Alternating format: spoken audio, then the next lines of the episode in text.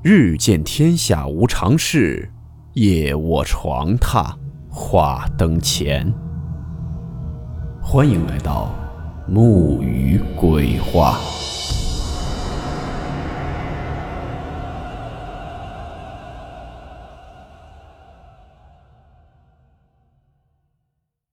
大家好，我是木鱼。今天这个故事是一位叫做醋醋的听友。分享的一个关于冥婚的故事。故事名称：鬼新娘。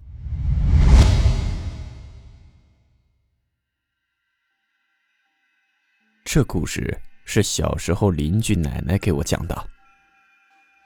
老奶奶小时候家住在河北偏南的地方，那个时候大概是三四十年代吧。他家在一个镇子上。镇子上有一个大户人家，老爷和太太生了三个儿子，最小的儿子长得最为俊俏，人也聪明伶俐，很讨父母喜爱。就在三少爷十八岁那一年，家里给他定了一门亲事。三少爷自己很不愿意，他是上过新式学堂的，最反感这种包办婚姻。而且连对方什么样子都不知道，就把人家娶进门，他可不觉得有什么幸福可言。于是让家里人来退亲。老爷和太太当然不允许他这么干，一家子轮番上阵，把他给挤兑的脸红脖子粗的。这事儿就这么定了。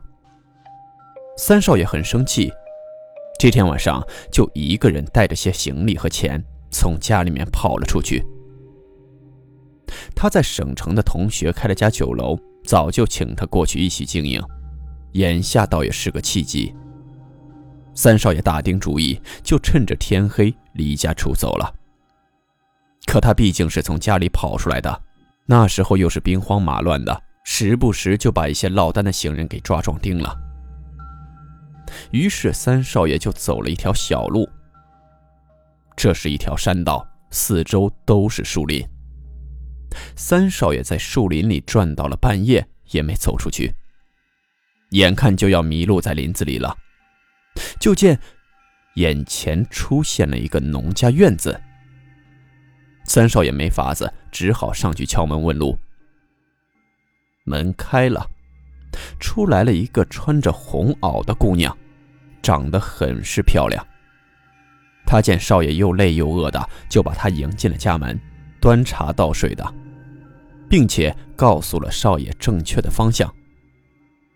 少爷进门后才发现，整个院子里好几间瓦房，却只有姑娘一个人。他问了一下姑娘，姑娘说亲戚家有事儿，家里人都去帮忙了。喝着姑娘递来的茶水，少爷仔细打量起姑娘来，越看越觉得好看。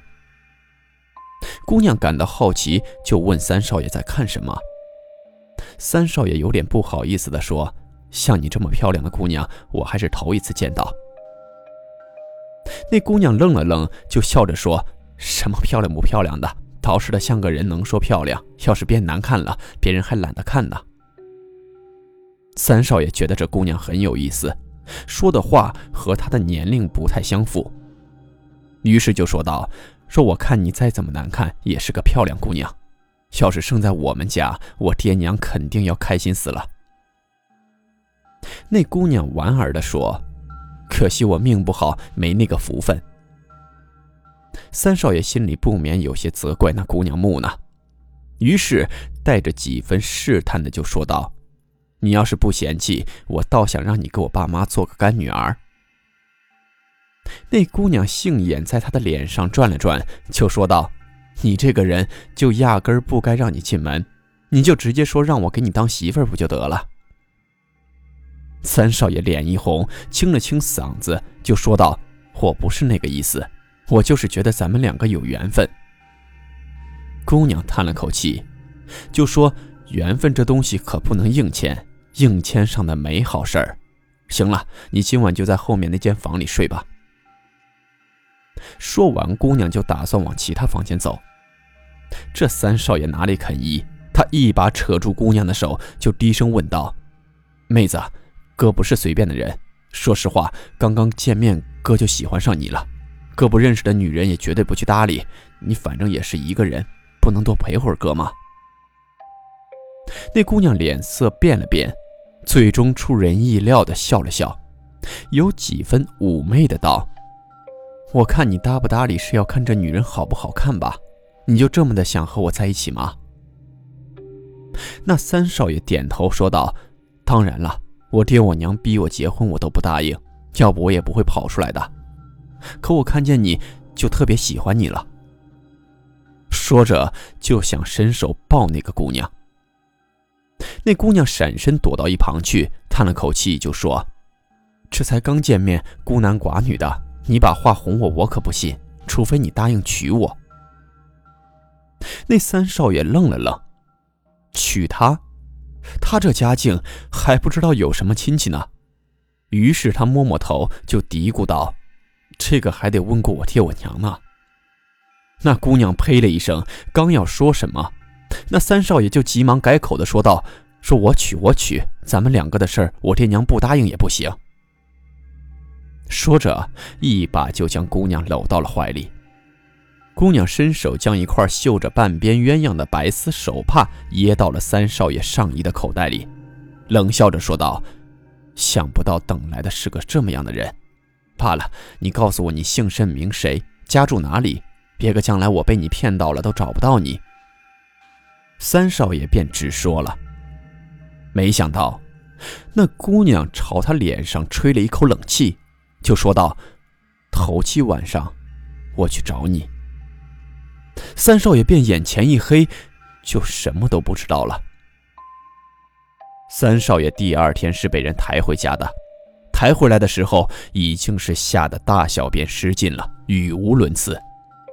据送回来的人说，城外的猎户去山上打猎，看见三少爷在一座孤坟前上蹿下跳，还哇哇大叫的，似乎是被什么惊着了，就把他给送了回来。老爷和太太、大少爷、二少爷都过来看他，可是三少爷不知道被什么吓到了，话也说不清楚，只是一个劲儿的在那说：“别找我，别找我。”老爷和太太都是有年纪的人了，怪事儿也见过几件，寻思着这不是好兆头。再想到三少爷是在一座孤坟前被找到的，顿时惊出了一身冷汗。就急忙找了个阴阳先生救治。二少爷倒也罢了，那大少爷是极力的反对。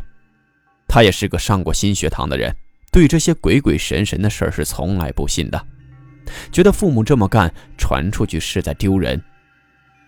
于是力主找大夫救治，可是不管是中医还是西医，都说没办法治。老爷把大少爷一顿臭骂。还是托人把阴阳先生给请来了。谁知道那阴阳先生刚一进门，看了一眼三少爷，就啥都不说，扭头就走。老爷和太太急忙就去问是怎么回事阴阳先生只说了几个字：“缘过阴阳，必死无疑。”家里人搞不清楚是什么意思，只感到昏天黑地的。大少爷派人去调查了一下那座孤坟，得到的回复是，那是座几十年前的老坟了，连块墓碑都没有。就这样，三少爷天天疯疯癫癫的茶饭不进，提着一个绣着半边鸳鸯的白丝手帕，疯了有足足半个多月，终于断了气。老爷和太太伤心欲绝，但是还是得操办儿子的葬礼。想想儿子也死得蹊跷，而且还没成婚，老两口就心里难受。家里的下人有的给出了个主意，说不如结个阴婚，也算让三少爷在那边有个家。老两口想想也是，就又去让人找来了那个阴阳先生。谁知上次那位先生是打死都不肯来了。说道行浅，没主持过冥婚的事儿。老爷只好另找了一位阴阳先生，时间定在了头七晚上。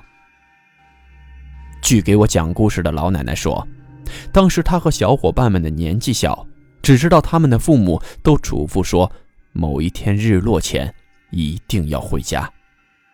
然后就在那天半夜，还没睡熟的老奶奶突然听到了家门外的街上有很多吹吹打打的声音，然后就是有很多人抬着什么东西在路过。老奶奶就趴在门缝往外看。只见街上有好多穿着黑衣服的人，抬着一副又一副的棺材往一个方向走去，两旁都是些拿着乐器的人在那吹吹打打，还有不少人在漫天撒着白色的纸钱和红色的花瓣。那红色和白色掺杂在一起，显得十分诡异。老奶奶说：“她看得正入迷，就让她老妈像抓小鸡儿一样给她提回屋里去了，还一顿的打。”后来才知道，那些棺材都是那天参加冥婚仪式的备选新娘。原来老爷想把三少爷的冥婚办得风光些，那位阴阳先生就折腾开了，先来个选亲，再来个结亲。这么一来。就得把四里八乡近一个月死的少女们都带到了坟地，看八字观面相，然后定亲合葬。老奶奶说，后来据在现场参与这场冥婚的乡亲们说，当时是去帮忙的，清一色的都是穿着黑衣的男的，女的只有两个外向凶悍的大妈。而四里八乡送来的棺材就像赶集一样。那时候兵荒马乱，卫生也差，光是这一阵子病死的少女就有二十多人。阴阳先生摆弄了好一阵子，才将这些棺材按照方位摆好，然后将三少爷的棺材放在了中央，撒纸钱的撒纸钱，撒花瓣的再撒花瓣，奏乐的一起开始。先生一声令下，集体开棺。然后，先生和老爷太太依次端详那些死去少女的面容，然后筛选八字儿，最后定了一名少女。其他的少女，先生就吩咐送回去吧。可偏偏在这个时候，远处来了一对送亲的。大家开始还奇怪，墓地里怎么会有送亲的？直到走近了，众人都快吓疯了。原来来送亲的人，竟然是一群纸人，而且撒的东西也是纸钱和红花瓣，抬着一顶大红的纸轿。阴阳先生的脸色变了变，突然想起来自己并不知晓这三少爷的死因，于是问老爷，老爷就说了。而且告知了之前的阴阳先生的话。这个阴阳先生脸色大变，就说道：“坏了，坏了！怪不得是这样，人家来的这个才是你儿子应该娶的媳妇儿。”老爷急忙问缘由，那先生说：“眼前轿子里装着的应该是没出嫁就死掉的新娘子，也就是俗称的鬼新娘。”他们怨气很重，没法投胎，除非有男子愿意舍命与之结亲。你们那三少爷显然是答应了这门亲事，所以才去的。今天是头七，也是鬼新娘嫁到夫家的日子，咱们在这里结阴婚，这是触了霉头的。那老爷急道：“说我儿子就是他害死的。”那先生说。鬼新娘最妒恨那些嫁人的新娘，但是凡间男子只要不应允亲事，他们便不会主动伤人，所以还是少爷答应了。不管怎么样，这东西很厉害。之前的那位师兄看来是觉得不好惹，就推辞掉了。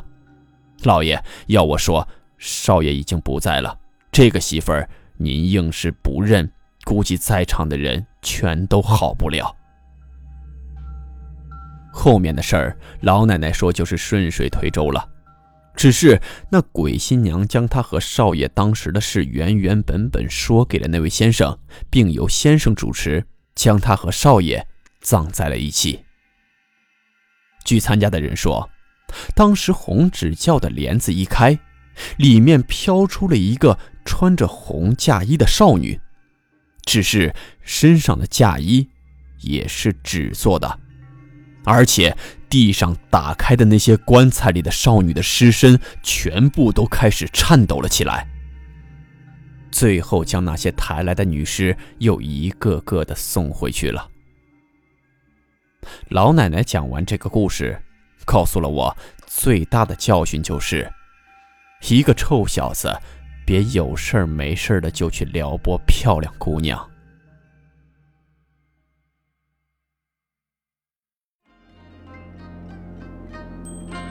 好了，我们今天的故事到此结束，祝你好梦。我们明晚见。